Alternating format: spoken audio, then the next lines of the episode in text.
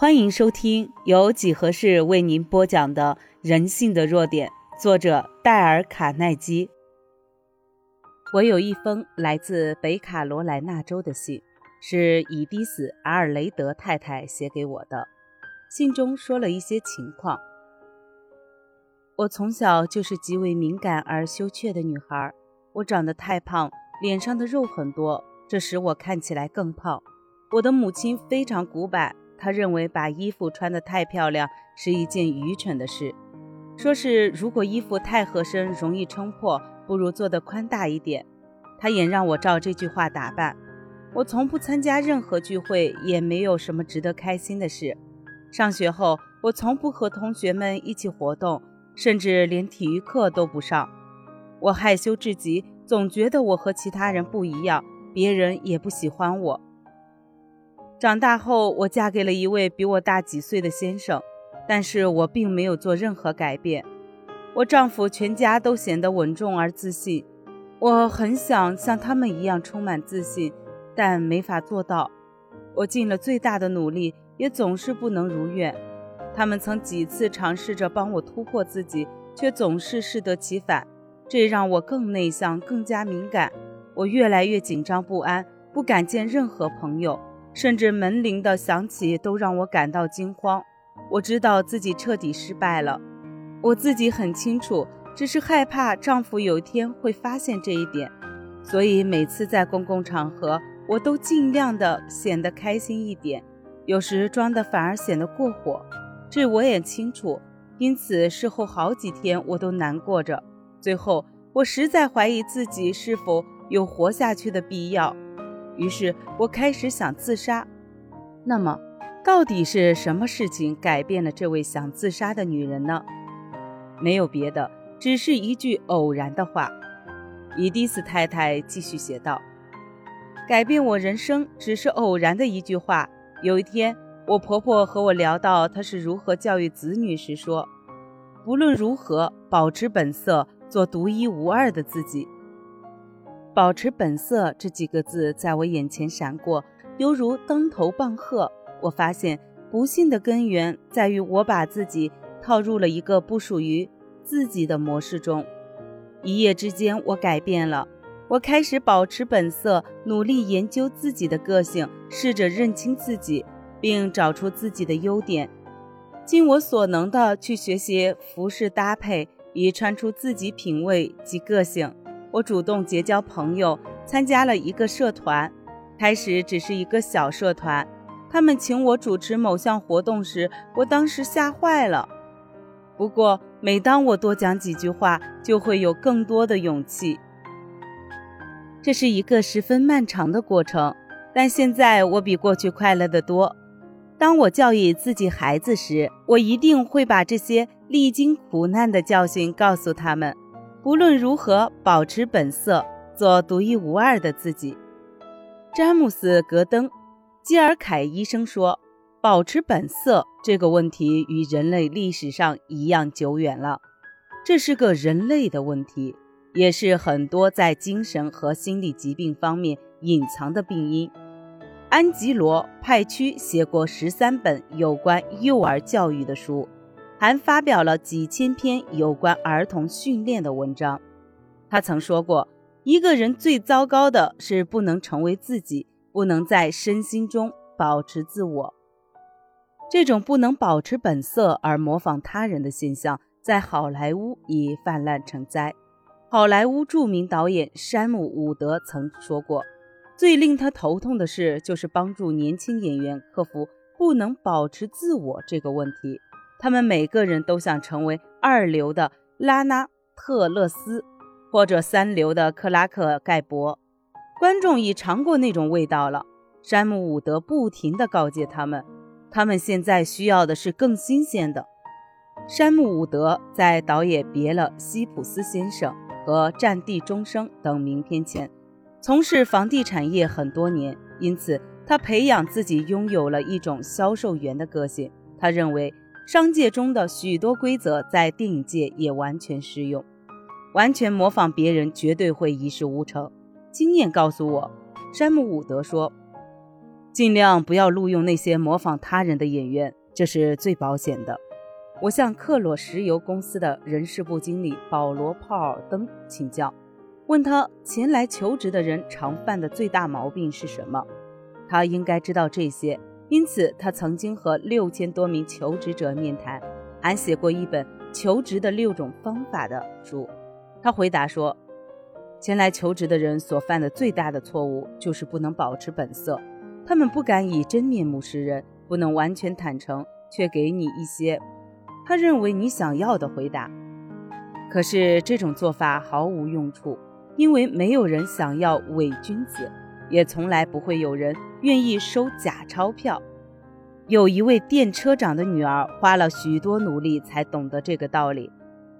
她梦想成为一位歌唱家，但她长得并不好看，她的牙齿暴突。嘴很大，每次在新泽西州的一家夜总会里公开演唱的时候，她总把上嘴唇拉下来，好遮挡住她的龅牙。她想表演得很美，可是结果呢？他让自己怪态百出，最终还是未能逃脱失败的命运。幸好当晚在座的有一位男士认为他唱歌很有天分，便直率地对他说。我看了你的表演，也看得出你想掩饰什么。你觉得你的牙齿很难看？这女孩显得非常窘迫，但那人继续说道：“为什么要这样呢？难道长了龅牙就是罪大恶极吗？不要去遮掩，张大你的嘴。观众看到连你都不在乎，他们就会喜欢你。”他很犀利地说：“再说。”说不定你想遮起来的那些牙齿还会带给你好运呢。女孩接受了他的忠告，不再注意自己的牙齿。从那时候开始，她想到的只有她的观众。她张大了嘴巴，热情地奔放地唱歌。之后，他成了电影界和广播界一流的当红明星。现在，别的歌星反而来模仿他了。威廉·詹姆斯曾说过。一般人的心智能力使用率不超过百分之十，而大部分人还不太了解自己有哪些才能。与我们应该取得的成就相比，其实还有一半以上是未被唤醒的。我们只运用了身体的一小部分。人往往都活在自己所设定的限制中。我们拥有各式各样的资源，却常常不能成功的运用它们。既然你我都有这么多未加开发的潜能，那又何必担心自己不像其他人呢？你是这个世界上的新东西，以前从未有过，从开天辟地直到现在，从未有过完全跟你一样的人，而且将来直到永远也不可能再出现一个和你完完全全一样的人。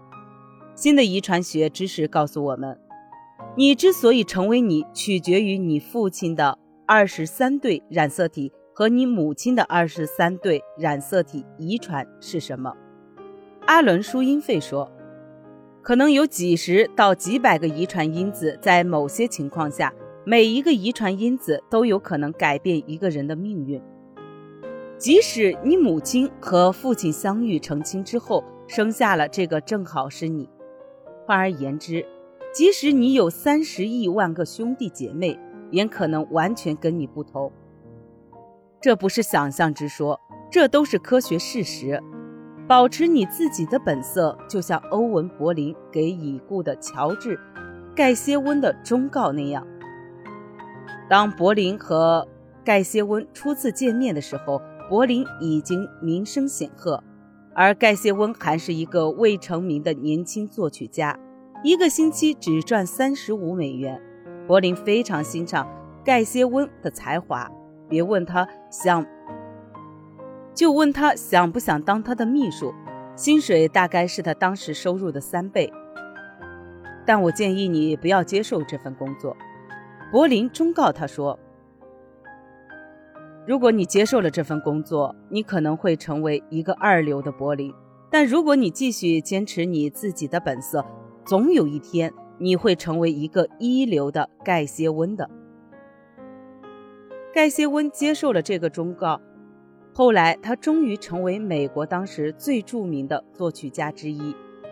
其实，对深入探讨如何保持本色这个问题，我对此感到非常深。我对我自己所谈到的问题很清楚，因为我为此付出过相当大的代价，有过痛苦的经历。当我从密苏里州的乡下去纽约的时候，我进了美国戏剧学院，希望当一个演员。当时我有一个自以为非常聪明的想法，一条走向成功之路的捷径。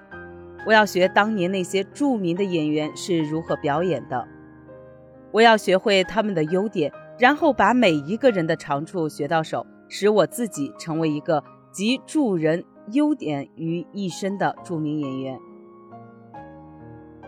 我的这种想法是多么愚蠢，多么荒谬！我居然浪费那么多的时间去模仿别人。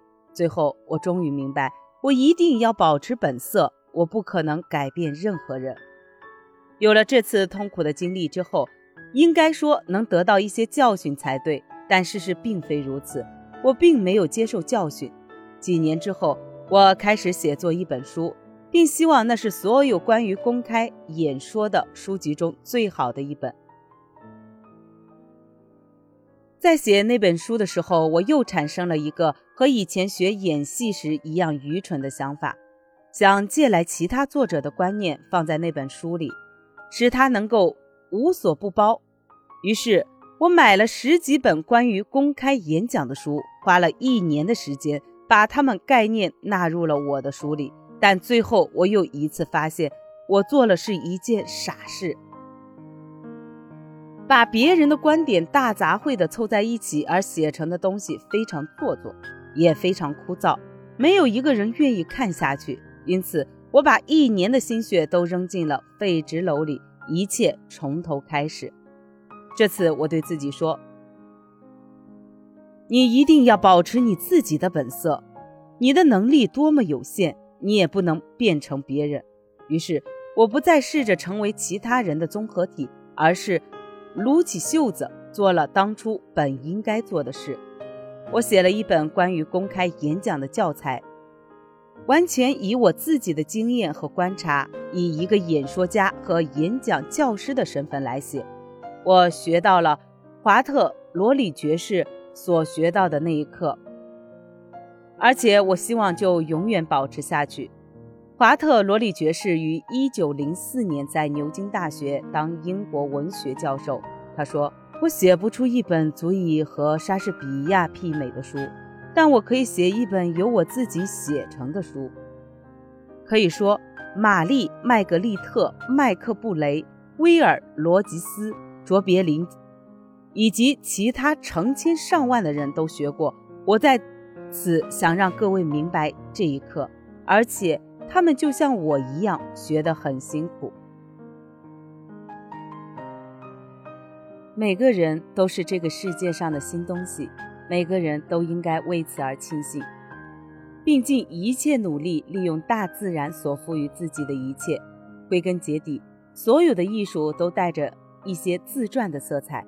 你只能唱自己的歌，只能画自己的画。只能做一个由你的经验、你的环境和你的家庭所造成的你，不论好坏，你都得在生命的交响乐中演奏属于自己的乐曲。不论好坏，你都得自己创造一个属于自己的小花园。本集已播完，欢迎您的订阅，下集更精彩。